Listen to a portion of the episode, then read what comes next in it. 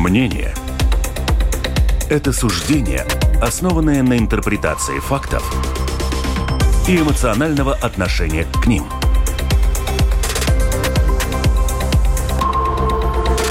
Открытый разговор с Ольгой Князевой на Латвийском радио 4. В чем ты, конечно, не согласен. Открытый разговор. Латвийское радио 4, Ольга Князева. И пятница сегодня, значит, что? Итоги недели у нас традиционные в этот день, в этот час. И представлю сразу своих гостей. Сергей Потапкин, исследователь Института внешней политики. Сергей, приветствую. Добрый день. И Петерис Шмидре, предприниматель. Петерис, приветствую. Добрый день. Гости у нас уже были не один раз в нашей студии, поэтому они вам знакомы. 280404 24, телефон WhatsApp, пишите туда, lr4.lv, кнопка «Написать в студию». Ну, как по традиции, просто предлагаю начать с международных событий и постепенно-постепенно вернуться в Латвию. У меня, кстати, Петерис, будет экономический вопрос вполне. Вам, как известному бизнесмену, я думаю, Петерис известен в первую очередь как бизнесмен, хотя в политике вы тоже как-то засветились, но так очень-очень, так очень коротко и очень неудачно. неудачно. Но как бизнесмена, я думаю, вас все помнят, и поэтому мне, как эм, тоже экономическому журналисту, будет э, интересно задать вам несколько вопросов по экономике, которые прозвучали на этой неделе от нашего министра финансов. И будет интересно, как вы их оцените, потому что споры я вижу по поводу того, что он сказал. Но начнем, конечно же, э, с международных событий. Тут, наверное, Сергей, ваша, ваша такая епархия. Эм, поговорим о том, во-первых, приближается два года войны в Украине. Э, два года, и Латвия будет устраивать много акций поддержки.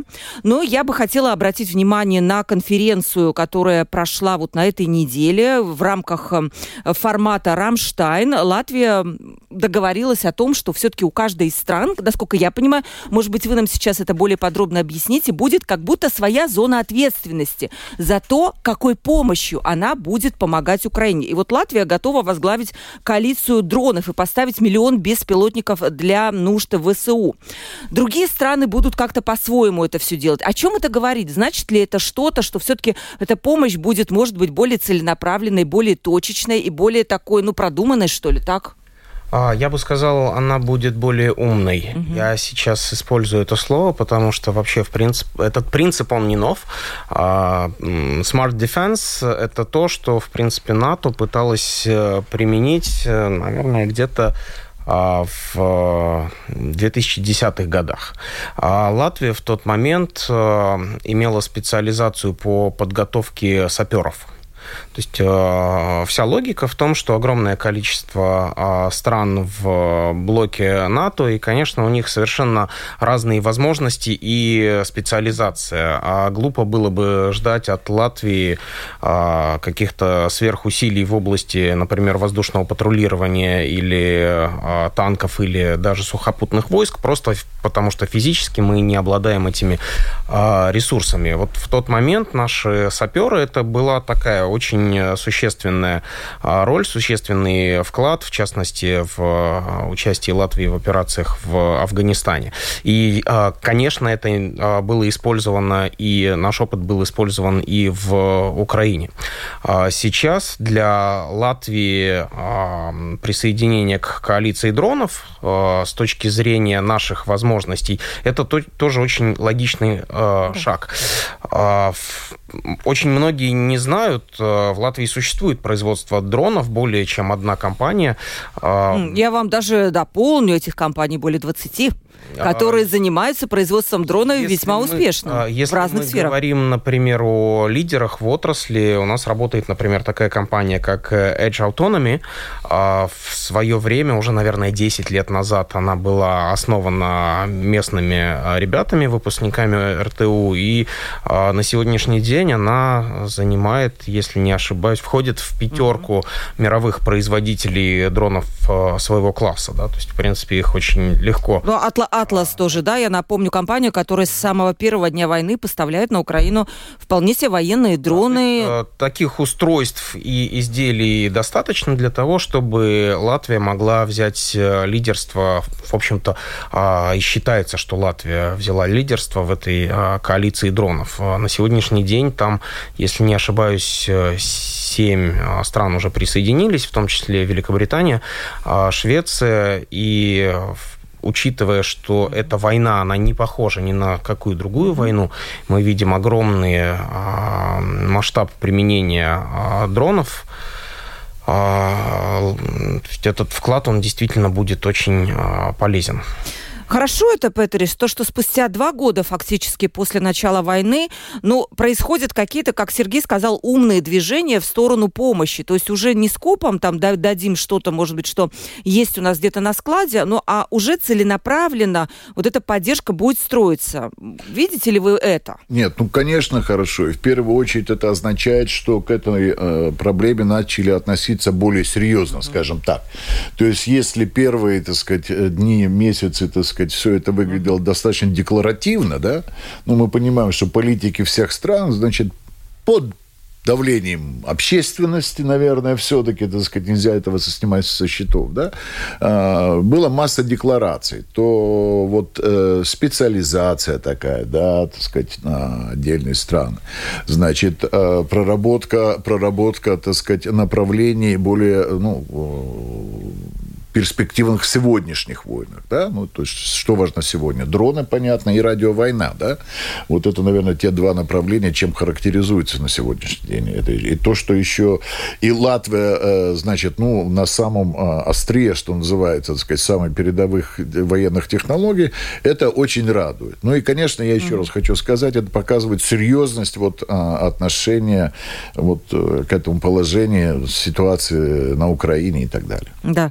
И тут я, наверное, вспомню еще такое громко прозвучавшее мнение Дональда Трампа, который сказал, что если э, какая-то страна будет тратить меньше 3% на оборону, или даже двух, я не помню, недостаточно, наверное, Сергей, вы тоже меня поправите, да, то пускай агрессоры делают с этой страной что угодно, и НАТО, мы, НАТО ее не будет защищать. Как вы к этому вот относитесь? Э, понятно, что Латвия вроде как входит в эти критерии, да, мы сразу быстро посчитали, тратим, не тратим, ну да, тратим, этим. Но это что? А здесь все-таки нужна отсылка к источнику. Это заявление Трампа не прозвучало вчера, оно а, прозвучало еще до а, это... агрессии. Да. И, а, насколько мне известно, я могу ошибаться, может быть, это было где-то потом еще, но, насколько мне известно, это высказывание, это пересказ его разговора с Урсулой фон дер Ляйен угу. а, до 2022 года, и дискуссия шла о том, что Соединенные Штаты устали защищать Европу, Европа расслабилась, э, тратит э, меньше 2% на свою оборону, и если на страны Европы, которые не тратят mm-hmm. деньги на свою оборону, нападут, то Соединенные Штаты отказываются их защищать. То есть, в принципе, это очень старая история. Это история тех времен, когда в Латвии проходило голосование по увеличению а, финанс... mm-hmm. выделения а, бюджета на на оборону, да. оборону до 2% ВВП. А, есть исторические цифры, которые показывали, как динамика в Европе а, трат на оборону падала, и а, где-то с 3,8% с шагом в 20 лет она упала до там, 1,3%. То есть э, на тот момент э, история показала нам, что, в общем-то, эта озабоченность э, Трампа, она была обоснована. И сейчас мы видим, что страны Европы и страны НАТО пытаются увеличить финансирование максимально быстрыми возможными темпами. Германия крупнейшая экономика Евросоюза, и вот, кстати, по последним данным, третья экономика мира, она обогнала Японию а, почти смогла увеличить до 2%, если, кажется, там они очень-очень близко приблизились. Эстония уже до 3% дошла. Вопросы стали приходить нашим гостям. Вот есть реплика. Добрый день. Страшное время живем. Все говорят только о том, что будет война, будет война, но никто не говорит о мире. Мне кажется, что мир заигрался, и эта игра в конце концов придет просто к уничтожению человечества. Это пишет наш один слушатель. И второй спрашивает, как ваши гости относятся к постоянным страшилкам о том, что нам, странам Балтии и Латвии в том числе, стоит готовиться к войне. Ну, вот такой вопрос. При этом я тут напомню, недавно было интервью эм, президента Путина, президента России, и он сказал там отдельно про страны Балтии, что не надо, мол, бояться, ни на кого мы нападать не собираемся, что если только на нас нападут, только тогда мы нападем. Вот это больше всего и пугает. Да, вот. Ну, Петерис, как, как вы смотрите? Ну и вопрос слушателя, как ваши гости относятся вот к этим страшилкам? Ну, можно ли их назвать страшилки? Либо это предупреждение? Ну, так, вопрос. Нет, ну я думаю, что это, во-первых, это серьезно. Да? Если проанализировать ситуацию, то, в общем-то, так сказать, э, попробовать на зуб э, реакцию Западной Европы Путину бы очень захотелось. И тогда нет красивее варианта, чем напасть на такую Эстонию или Латвию. Да? И потом, так сказать, со стороны посмотреть, а будет что-нибудь или не будет. Ну, это же его э, тактика, так сказать, э, все последние, так сказать, 10 и больше лет. Да? То есть, ну, он вылезает, гавкает и смотрит на реакцию. Mm-hmm. Да? И вот тут Европа такая, интеллигенция такая. Да? Вот что происходит, когда на тебя лает собака. Да? Он такой mm-hmm. путинский парень, значит, взял бы кирпич и вмазал ей, правильно? Mm-hmm. А такой интеллигент, ну, ну, лает, ну, хорошо, лает. Может, не укусит, да? Mm-hmm. Ну, значит, собака становится наглее, подходит ближе, подходит ближе. Вот, вот такая вот дурацкая ситуация, да? Вот. А с другой стороны, я думаю так. Чем оценить и как определить, достаточно, так сказать, вот это вот э, волнение вол... войной или нет? Я бы оценил это в цифрах. Очень просто. Совершенно правильно вот сказал коллега о том, что вот эти проценты, которые тратятся, значит, на военный бюджет, они меньше все равно 2% в среднем по Европе. Ну, Латвия планирует тратить 2,4%, значит, э, Эстония уже там 3% достигла, значит, Соединенные Штаты 3,5%, что составляет там, по-моему, около 850 миллиардов, да? А Европа Европа в то же самое время в целиком, да, если некоторые страны больше уже 2%, то Европа целиком, страны Евросоюза, да, еще до 2% не дошли. Поэтому пока не будет, значит, больше двух, а хотелось бы уже и 3%, mm-hmm. да, вот, хотелось бы, так сказать, э, чтобы эта история не успокаивалась. То есть я бы пугал до конца, пока, так сказать, не Да, и вот вопрос по этому поводу тоже еще один пришел от нашего слушателя, что Европа, э, всегда, являлась и была конкурентом США, а США конкурировал с Европой. И тут тоже может быть причина вот некого такого противостояния. Как считаете, Сергей? А это вопрос слушателя. Об этом вопросе нужно, конечно, дискутировать, mm-hmm. про какой период мы говорим. До э, Второй мировой войны, после Второй мировой войны, а после развала Советского Союза. Э, скорее, все-таки э, Соединенные Штаты и Европа – это союзники. Причем Европа в данном случае, как я уже сказал, в таком положении с точки зрения военной безопасности именно в подчиненном. Всегда, после Второй мировой войны Европа положилась на а, Соединенные Штаты в качестве вот этого военного зонтика. При этом, помните, была же идея создать что-то типа аналог европейского НАТО, но посчитали, что это слишком дорого. А, и, по-моему, сейчас и уже не говорят. Это она не исчезла. Она, не, она осталась, да? Буквально ну, пару месяцев назад была дискуссия, я ее видел на Евроньюз, это сложно. Это действительно это сложно. дорого? Что значит это, это сложно? Дорого. Там огромное количество вопросов. И угу. э, сегодня, может быть, как маленький шаг э, к какой-то унификации, как минимум к унификации, потому что без унификации никакой европейской армии невозможно. Даже в НАТО существуют э, проблемы с унификацией. Техника слишком разная, и, грубо говоря, солдаты одних стран не смогут воевать, используя э, технику э, других других стран. Как маленький шаг это создание вот этого военного Шенгена, как э, снятие э, излишних барьеров для передвижения э, техники и войск НАТО угу. внутри, внутри стран НАТО. Спрашивают вас, господин Шмидер, вы со- со- собираетесь ли вы производить, возможно, дроны или какое-то другое э, для вооружения Украины. То есть я понимаю, ну, вопрос я бы перефразировала, собираетесь ли вы, не знаю, стать бизнесменом, может быть, оборонной промышленности? У вас огромный опыт есть вообще в бизнесе. Ну, Наш слушатель. Сам, сам с нуля, так сказать, наверное, вряд ли. Если бы, так сказать, пригласили в какую-то, э, в какую-то из команд, я бы, может быть, даже и, и не отказался, да.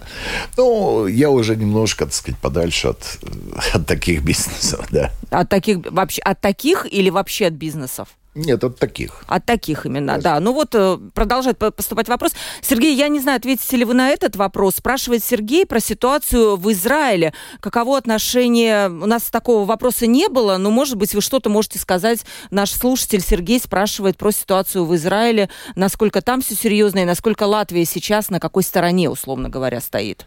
А, Латвия, по-моему, в первый же день а, высказала свою позицию. Латвия в данной а, ситуации исходит из того, что Израиль имеет право на собственную защиту. И я думаю, что здесь, в общем-то, нету никаких... Но защита вопросов. Палестины тоже есть э, и среди некоторых депутатов, и шествие будет, я понимаю, на следующей неделе. Не сказать, что все уж однозначно так, как в Украине. А, Петерису, может, сейчас я тоже сейчас так... говорю про нашу официальную позицию. Да? Депутаты – это народные избранники. У каждого депутата есть возможность высказать свою личную позицию, в том числе участвовать или не участвовать в группе а, сотрудничества а, с Палестиной. Но официальная позиция МИД Латвии была в том, что Израиль имеет право на защиту, и там не было вопросов, кто начал эту агрессию. Хамас однозначно это террористическая организация, которая совершила... Я не про Хамас все-таки сейчас немножко, да, Палестина, Израиль, там, наверное, не только нужно говорить о каком-то, ну, а только о Хамазе, там вообще, в принципе, ну, это давний спор, мы сейчас в течение передачи, уж тем более итоговой, наверное, это все не этом. Патрис, есть свое мнение по поводу того, вот, ситуации на Ближнем Востоке, и вот позиция Латвии, ну, считает, не должна быть однозначной, что это только Израиль, да, что это все-таки должна быть и поддержка независимой территории, территории Палестины?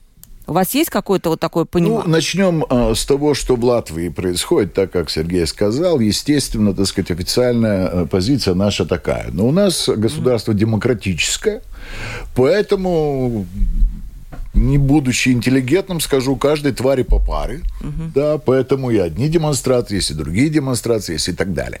Хотя мне не очень эта ситуация нравится. Мне кажется, что если мы говорим о терроризме, а начало это, конечно, терроризм, это, угу. конечно, Хамас, а по отношению к терроризму отношение должно быть однозначным. Мне, бы, мне кажется, что вот это вот э, такой недостаток нашего понимания э, демократии демократии, да, то есть нужно понимать границу, то есть какие вопросы решаются голосованием, да, а на какие вещи, да, нужно реагировать однозначно. Вот этот вот легкий э, бардачок, который, значит, многие называются демократией, да, вот мы его распространим на всю, на всю Европу, да, и на весь Европейский Союз. Если вернуться к предыдущему вопросу, да, вот споры о том, кто должен и кто должен себя защищать, ну, увеличил а, страны Евросоюза, увеличили военный бюджет там, с 210 до 280 примерно миллиардов. Да? Это при том, что ВВП э, у Соединенных Штатов 25 триллионов, у, у Евросоюза 200. Ну, практически там очень рядом. А разница практически в три раза. Да? Ну, возьмем грубо 250 миллиардов или там в США уже под 900 где-то, да, 890, да. Поэтому я тут, э, тут хочется сказать, да я за Трампа, ребят. Что ж вы хотите сжаловаться на нас? И совершенно верно было сказано, это бы не было его фразы, это был его пересказ разговора, да, с, э, там, значит, э, в рамках, так сказать, Еврос... с людьми Евросоюза, политиками Евросоюза, да.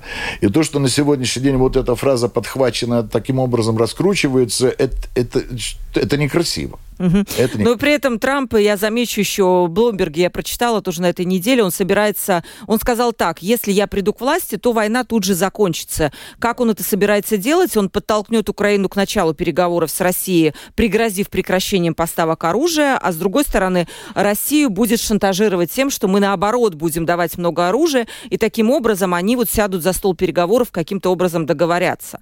Может быть, это тоже будет... Есть есть очень простой спор. Э, все говорят о том, да, что вот Трамп сейчас придет, что в его понимает 24 часа или 48 часов он закончит. Почему-то сегодня преобладает мнение о том, я считаю необоснованным, что вот он задавит, значит, Украину, скажет, что мы, значит, вот больше не будем и так далее, и так далее. Что, я сразу скажу, за 24 часа невозможно, и возможно ли вообще, ну, трудно сказать, mm-hmm. после того, как вот так развиваются события на Украине. Зато есть способ действительно за 24 часа, я думаю, mm-hmm. так сказать, э, очень быстренько уговорить Россию. Но. Просто, просто а, открыть а, месторождение замороженных в Соединенных Штатах нефти и довести а. цену нефти на рынке до уровня менее 40 долларов за баррель, что является э, пределом себестоимости российской нефти. Этот механизм работает моментально. Стоит только, так сказать, лицу, которое действительно, так сказать, сможет это сделать, предположим, это Трамп, когда он будет президентом, если так случится, угу хорошо или плохо, это не мое дело, да, сказать, что, э, значит, э, вот мы сейчас открываем, значит, если вы он бизнесмен, он не будет сначала кричать, а потом делать. Он просто съездит к другу Путину и скажет, вот мы, значит, через 4 часа да, принимаем, значит, решение о открытии, значит, наших, значит, э, месторождений нефти, да, и будем доводить его до того, пока нефть не будет стоить 25 э, Слушайте, долларов. Петерис, а вам не кажется, что уже были в истории России времена, когда нефть стоила мало? И, и я, это было, и, я... и ничего не случилось, в общем-то. Нет, извините. Ну как? Как раз очень даже случилось. Очень даже случилось. Как раз все начало и вся история, так сказать, а, значит, 90-х годов и конца 80-х годов, это как раз эта история. С одной стороны дешевая нефть, с другой стороны э, гонка вооружений. Да, и все, и, и больше ничего для России не надо. При этом, смотрите, эта информация только что значит эта информация в бизнесе, да? Там не надо принимать решений. Uh-huh. Там только нужно официальную информацию дать, что там, допустим, президент Соединенных Штатов сказал о том, что будет вот такое. Биржа отреагирует. А в течение 5 секунд, не 24 часов. Цены на нефть упадут в течение одного часа, да? Слушайте, ну тут я буду с вами, наверное, спорить, знаете, в каком плане? Вообще два года уже прошло, и изначально эти санкции вводились очень быстро. Сейчас уже, я напомню, 13-й да, пакет, пакет санкций обсуждается. И Главная эта идея была задушить экономически Россию. Но фактически сейчас, через два года, мы понимаем, что все работает и дальше, и в Латвии в том числе. И зерно приходит, и транзит есть, железная дорога у нас зарабатывает деньги. 400 предпри... Э, предпринимателей торгуют э, с Россией, латвийских, да? Про Европу я даже молчу. Я Фармацевтические скажу, компании. Скажу, Где та самая... Я, под... скажу, ну? я скажу, в чем большая разница. Давайте эти экономические санкции да, принимались таким образом. Их, во-первых, их принимали политики а не нормальные экономисты. Да? Но ну, а если бы они сосчитали нормально, то в итоге санкций не было бы итогов санкций, на которых э, Россия получила на 200 миллиардов больше, чем в предыдущем году. Да? Угу. Это, это э, не экономические, это политические санкции. Это, во-первых, которые работают угу. долго.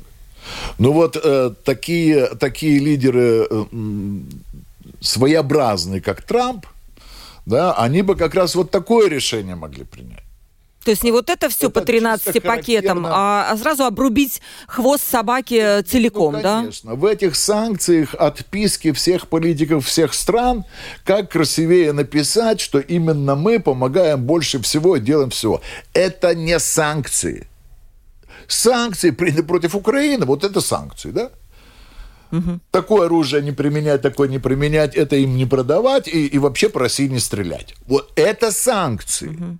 А вот эти 60 долларов, которые там, ниже которых нефть не может быть, которые вполне Россию устраивают, да? Ну, пик этого всего, конечно, был на заседании «семерки», я помню. Значит, Путин выступил с очередным, э, значит, заявлением «сейчас мы на вас бросим ядерную бомбу». И тут «семерка» два дня решала, так сказать, как, как же на это ответить. Ответ был уникальным. А мы за это у России золото не будем покупать. Но не все. Германия будет. Ну, о чем мы говорим? Ну, то есть работают санкции, Сергей? Если мы уже к, нам надо к Латвии переходить, к нашим э, текущим событиям. Два слова про обещание Трампа закончить войну. Да. Не первое его обещание. В 2020 году Азербайджан начал военные действия против э, Армении, Нагорного Карабаха. Трамп обещал э, все разрешить за неделю. Да, то есть э, ничего не разрешил. То есть э, один раз он это уже говорил, но повторил второй раз, поэтому к этому можно относиться с некой долей скепсиса, есть ли у него такой план. И а, Второе, то, что вы сказали, есть опасения, что это решение Трампа будет не в пользу Украины. Не забываем, а, что всемогущим президента Соединенных Штатов, а, Штатов в основном показывает э, российская пропаганда. Они забывают сказать, что там есть Конгресс, что там есть Сенат, что там есть Верховный суд. И у президента Соединенных Штатов зачастую нету всех тех рычагов, которые ему приписывают как великому и ужасному. Например, э, если я не ошибаюсь, сегодня у президента Соединенных Штатов э, нет возможности выйти из НАТО а, его законодатели решили, лишили такой возможности именно угу. после последнего а, срока Трампа. А по поводу э, санкций я согласен, это долгосрочная и политическая игра.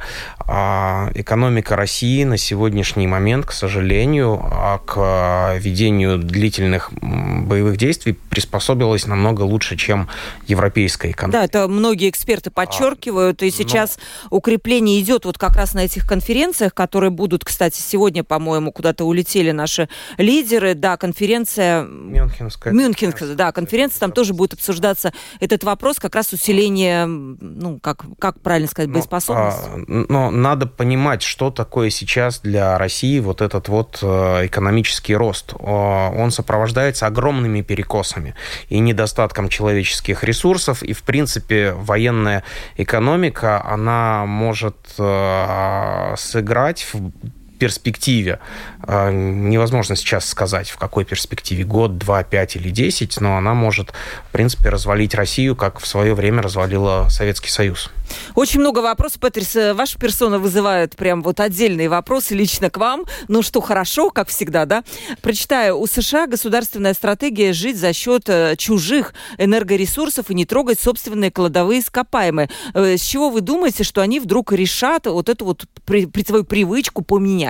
Это, наверное, вам вопрос на вашу, на вашу реплику да, Путин, о том. Путиным надоест вообще. На, просто когда Путин надоест. Да, именно так. Потому что, так сказать, ну, до сих пор как-то чересчур интеллигентно к этому относятся, да. Ну, ну для американцев, для американцев Пил-Харбор нужен, да, и тогда две атомные бомбы в ответ, да, или там, значит, близнецы 9-11, да, и тогда Ирак под нуль, да, ну, вот, вот такие они ребята, да. Давайте быстренько уже закончим. Э, господин Шмидру, Шмидры, два вопроса. Случаи войны с Россией. Петерис, что вы будете делать, спрашивает Алла, улетите куда-то в другую страну или останетесь в Латвии? Ну, такой личный вопрос. Ну, такой популистский ответ у меня есть. Мы как-то с Вильсом Криштопанцем сидели. У нас как раз на границе с Белоруссией такие, ну, такие, ну, охотничьи домики. Ну, мы там, ну, человек по 60, по 70 отстреляем сначала. А, да, ясно, хорошо. И, и Ирина спрашивает, если господин Шмидер так за, заботится о экономическим задушением России, то что он скажет по поводу подрыва Америка и Северного потока 1 и 2? Так, погодите, это что, установлено, что э, Америка подорвала? Пропаганда. Кто-то наслушался в российской Да, пропаганде. Ирина, да, да, мы не будем это комментировать, Нет, потому вот, что вот, это вы вот, где-то вот прочитали. Этот, вот этот феномен того, что во всем виновата Америка, он вообще уникальный, да?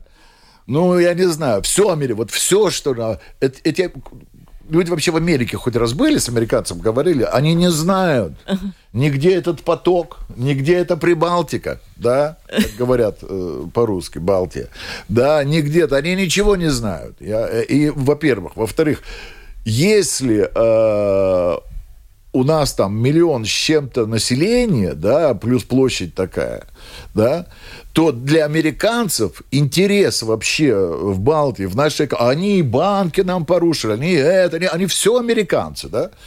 Но, ну, Американцы э... видеть не видели вообще это место. Э, да, да, но насчет банков я бы с вами, может быть, отдельно, Петрис, поспорила. Есть некая связь, конечно, с, с Америкой, да. Но давайте перейдем к Латвии. Независимая, Сергей, вам вопрос, да, независимая российское интернет-издание «Медиазона» собрала карточки базы, базы данных МВД, российского МВД, и увидела там много людей из Латвии. 59 депутатов 13-го Сейма Латвийской Республики, Мария Голубева. Э, вчера у нас был в студии, вот на этом месте, где Петрис сидит, Виллис, э, Вилнес э, Кирсис, мэра Риги, он тоже самое в этой, в этой карточке. И они как будто объявлены в розыск. Да? Что это значит для наших людей, которые есть в этих базах данных Российской Федерации МВД? Ну, э, во-первых, э, мое мнение, что все вот эти вот действия, они делаются не для того, чтобы задержать кого-то из э, латвийских, эстонских, э, литовских политиков, они скорее направлены для внутреннего потребления, для внутрироссийского mm. рынка. Очень много лет Путин рассказывает о возрождении нацизма и защите русских в Европе и в странах Балтии. А через столько лет возникает вопрос, вопрос, где же эта могущественная защита против нацистов и против тех, кто здесь русофобски угнетает местное русское население? Вот это ответ, где эта защита. А мы на них открыли уголовные дела. А если бы по какому-то из этих уголовных дел действительно удалось э, кого-то задержать, провести а, эту молниеносную операцию, это, конечно, было бы использовано как э, потрясающий пропагандист. Но с Домбровским же была история в Кыргызстане, где-то, где его задержали, но, слава богу, освободили. А... Ну и ну, его не задержали, собственно, там была э, операция по его эвакуации. А, и, да, точно, да, да, да, Был, было Поэтому вот опасность трудно, была. Да. Трудно сейчас комментировать. Мы не знаем, связано ли это именно вот с э, данными уголовными делами или это какая-то другая спецоперация. А, недавний случай с э, Би-2, в принципе, показал, как работают э, российские консульские отделы. А после этого случая был довольно большой разбор от Баунова, э, редактора Карнеги, который э, говорил о том, что сейчас как раз вот после этого случая ездить по миру стало намного безопаснее, потому что вот эта вот спецоперация провальная российского консульства, она получила широкую огласку, и соответствующие органы на местах э, теперь 10 раз посмотрят, на воду будут дуть, и Россия так просто больше не сможет никого запросить для экстрадиции за свои своими пределами. Но, конечно, нужно очень аккуратно относиться к э, союзникам э, России. Это не будет э, относиться ни к Турции, ни к Китаю, но... Потому что я начитала Шлессерса, который, да, написал, что вот нельзя ехать ни в Египет, ни в Турцию, ни в Китай, ни в эти бывшие союзные республики. Там их схватят а... за стенки сразу и выдадут. Повторюсь, это борьба России с внутренними врагами. Хоть даже наши политики являются для них внешними. А, Сою... Я сейчас, наверное, в большой степени буду Баунова цитировать, что даже союзники э, России, условные союзники, Таиланд, Египет, Китай, Турция, не будут своими руками э, помогать им бороться с внутренними врагами. Э, всем понятно, что уголовное дело на э, политиков независимых европейских стран, ну, оно имеет достаточно слабые основания для задержания и выдачи России. Угу. Петрис, если бы вы свое имя обнаружили в этих списках, что бы вы делали? Вы бы куда-то не поехали на всякий случай или... Да нет. Нет? Да нет. Я, ну, во-первых, это ерунда вообще абсолютно, там ее не стоит брать в голову, но это ерунда, так сказать, с точки зрения фактического какого-то э, выполнения или так далее. Но это не ерунда с точки зрения э, гибридной войны. Угу. Это же не просто так. Вот мы, значит, э, у нас есть свои внутренние враги, мы их достаем мы их доставали вон в Англии, да, значит, вы смотрите. Вот. А теперь они это распространяют на тех, кто уже не у них. Да? Вот вы смотрите, да, вот вы у нас тоже в черных списках. Это абсолютно нормальная для Путина гопническая политика. Да? Я удивляюсь до сих пор, что политики и э, комментаторы международные, да, э, разбирая там разговоры и бред этот, да, они... Интервью, вы про интервью, интервью да, говорите? Да, да. Они все время подходят с точки зрения того, что это вообще разговаривает политик какой-то крупный, государственный деятель, потребительной, и ставят все в тупик. Ребята, посмотрите кино про бандитов, да? Любое. И вы логику поймете вот сразу же, да? Вот сразу. А вы посмотрели интервью-то, кстати? Нельзя, или еще что-то такое. Вот горбатый, вот он, возьмите его. А вы смотрели это интервью?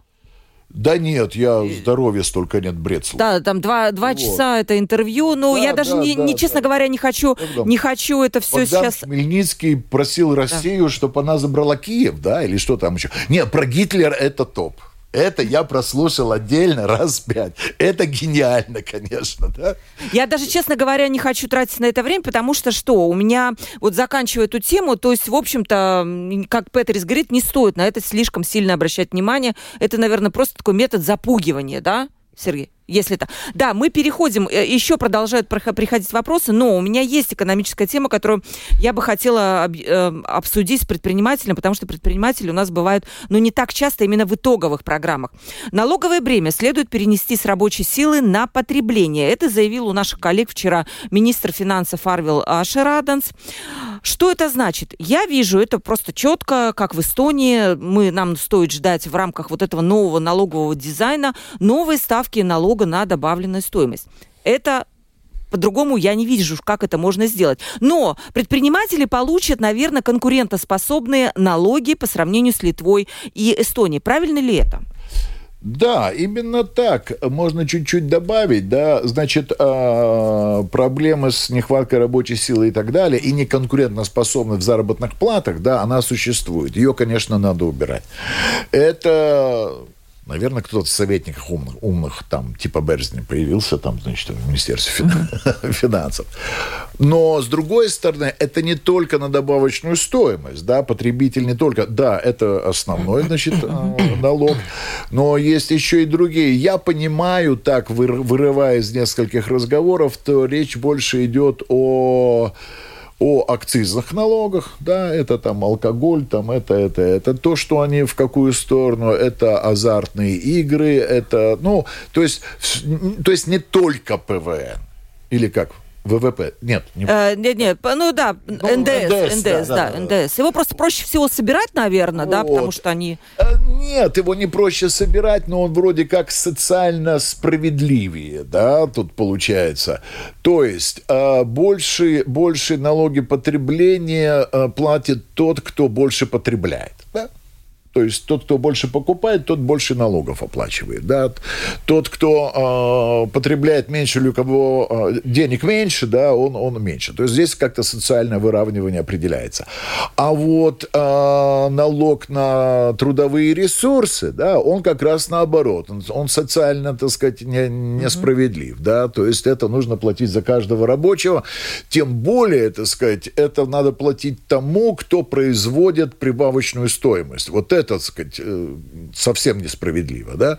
И так у нас тот, кто работает, обложен с, так, с таким количеством налогов, mm что, что лучше уже не работать, чем работать.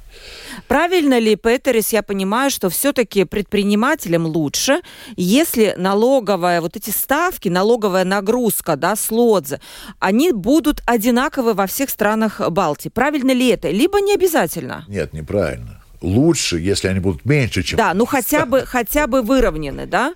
Хотя бы выровнены а, годится для экономической логики той страны, которая находится в середине списка. А, как, да, как...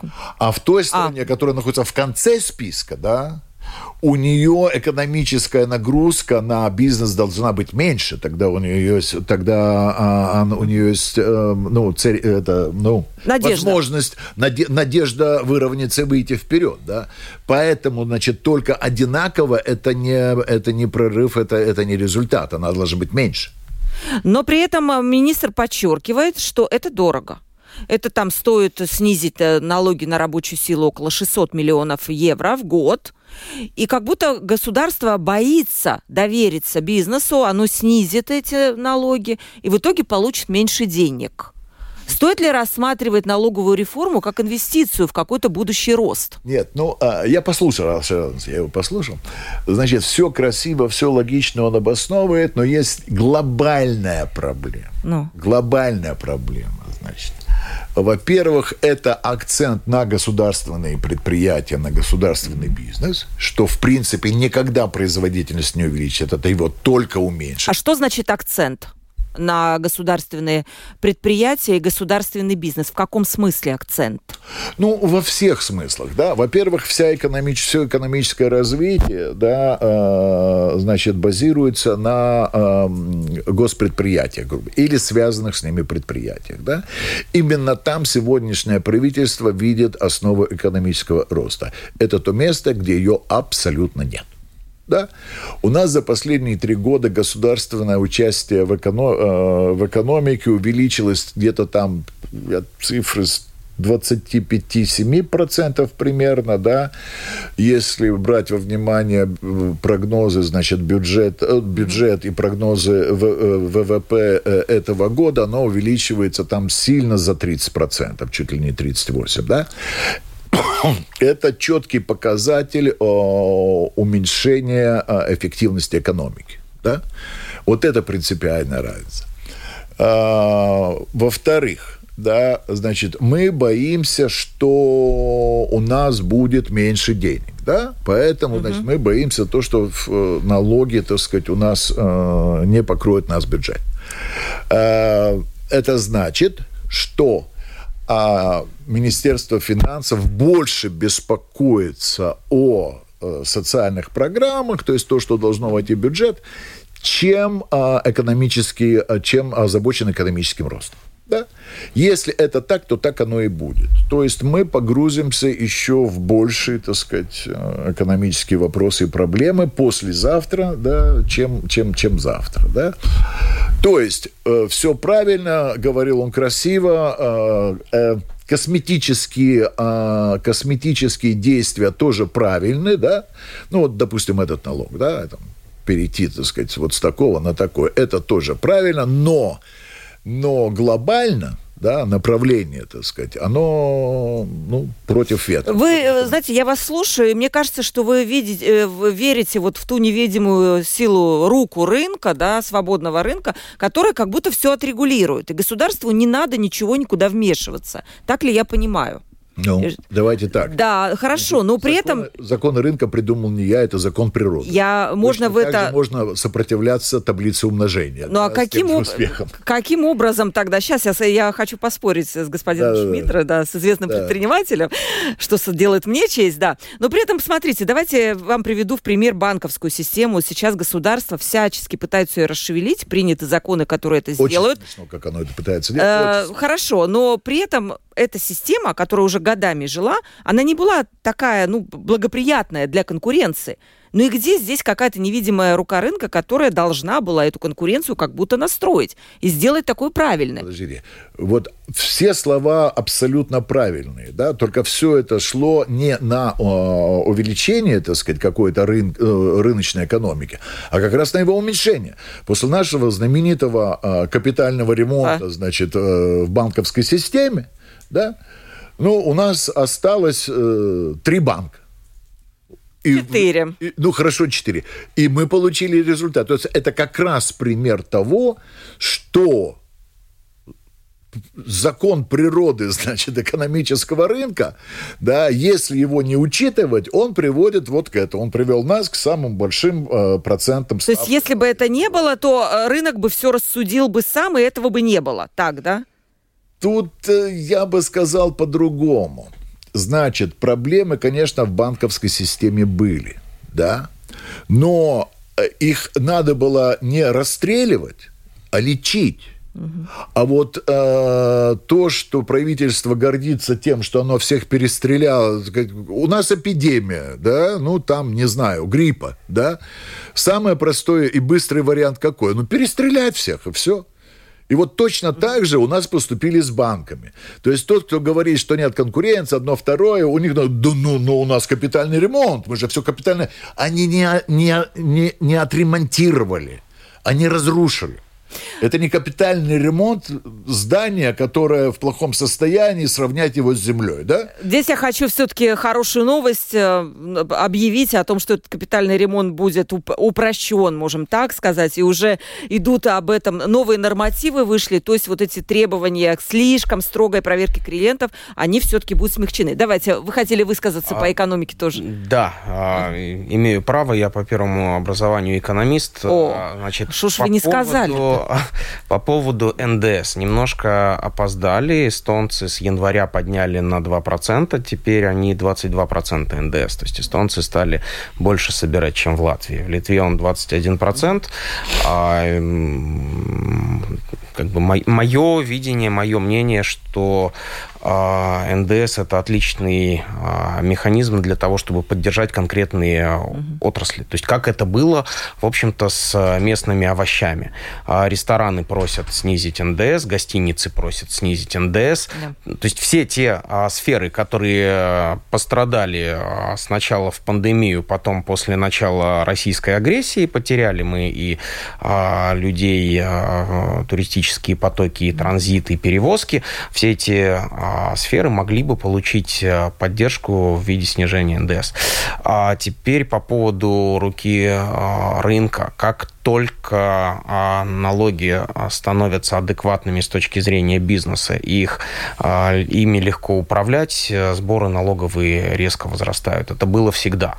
Потом государство решает немножко порегулировать, ввести побольше контроля, и мы постепенно приходим к тому, что нужна очередная, нужен очередной капитальный ремонт потому что непрозрачно, трудно э, контролировать, трудно собирать и непонятно где.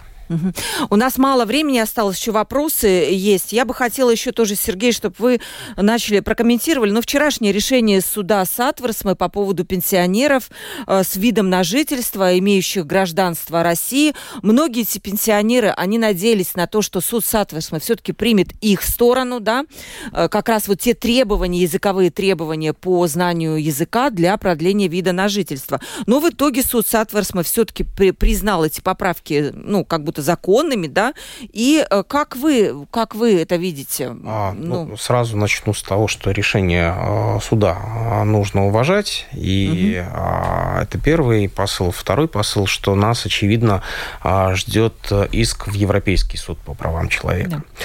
Да. Вопрос настолько сложный, что его нужно просто препарировать, расчленять и рассматривать маленькими частями. Я не могу сейчас не, не буду и некомпетентен давать э, а, правовую оценку, а, не буду давать моральную оценку.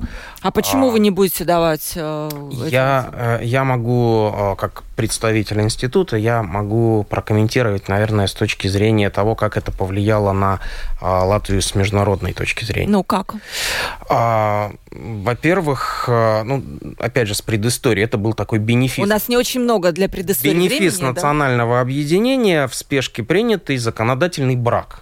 Этот законодательный брак потом в течение короткого времени прозвучал практически на всех информационных платформах. New York Times, BBC, Deutsche Welle, Bloomberg.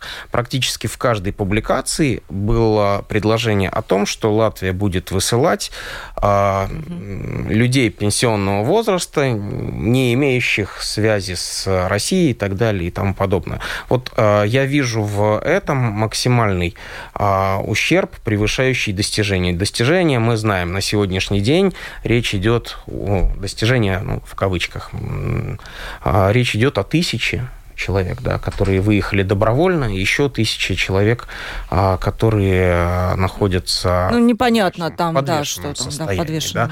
То есть э, вот э, финал этой всей истории. А плюс в том, что законодатели, которые вынуждены были реагировать, исправлять этот э, брак, они все-таки подошли к этому достаточно серьезно. С момента принятия первой редакции очень сильно изменился подход, и у людей действительно появилась возможность за два года легализовать э, свое положение. Угу. Ну вот по этому поводу, может быть, э, Петрис тоже вопрос, но он такой прозвучит скорее, вот я немножко перефразирую нашего слушателя. Э, Все правильно, господин Шмидер говорит, надо думать об экономике, поднимать благосостояние народа, но зачем тогда тратить время на переименование улиц и на борьбу с пенсионерами? Ну, так звучит вопрос, но вот так вот правильно ли действительно? Может быть, надо ну, сосредоточиться? Давайте, времени мало, да. Значит, ну, во-первых, это два очень разных направления, да. Давайте не будем смешивать одно с другим. Вот. Во-вторых, да, э, точки зрения вот пенсионеров и так далее, и так далее, да, там все это речь. Э, вы понимаете, ну, э, ситуация напряженная, да, и поэтому многие решения принимаются чисто эмоционально, да. Ну, мы, на, если не в войне, но, по крайней мере, на половине вот этой ситуации. Да? Я здесь понимаю абсолютно обе стороны. Да? И одну, и другую. Поэтому наш, э, значит, наша задача, так сказать, меньше поддаваться каким-то эмоциональным чисто вещам, да, это всегда непросто.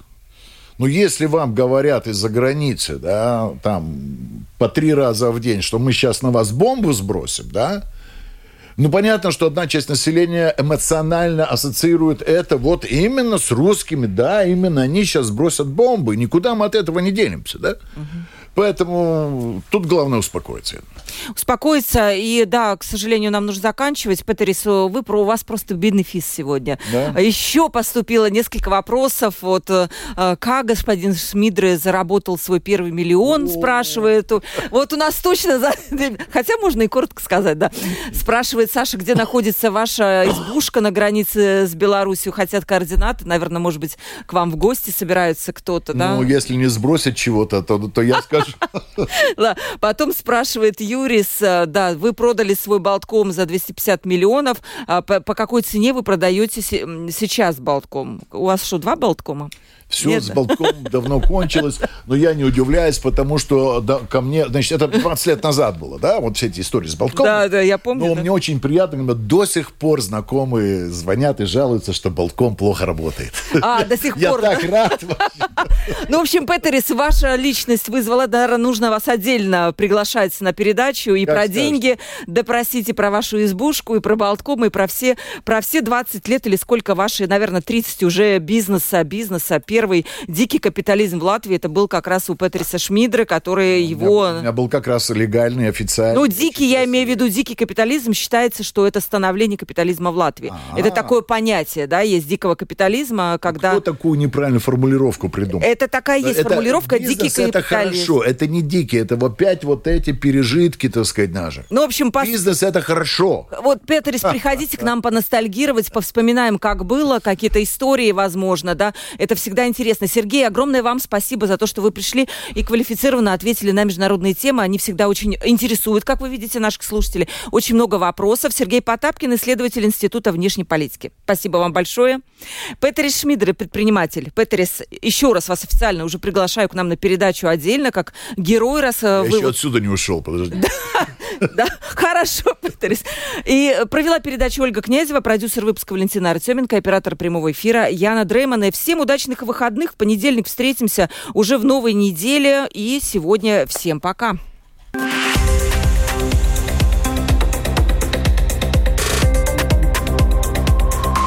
Открытый разговор. Площадка для обмена мнениями по самым важным темам с Ольгой Князевой на Латвийском радио 4.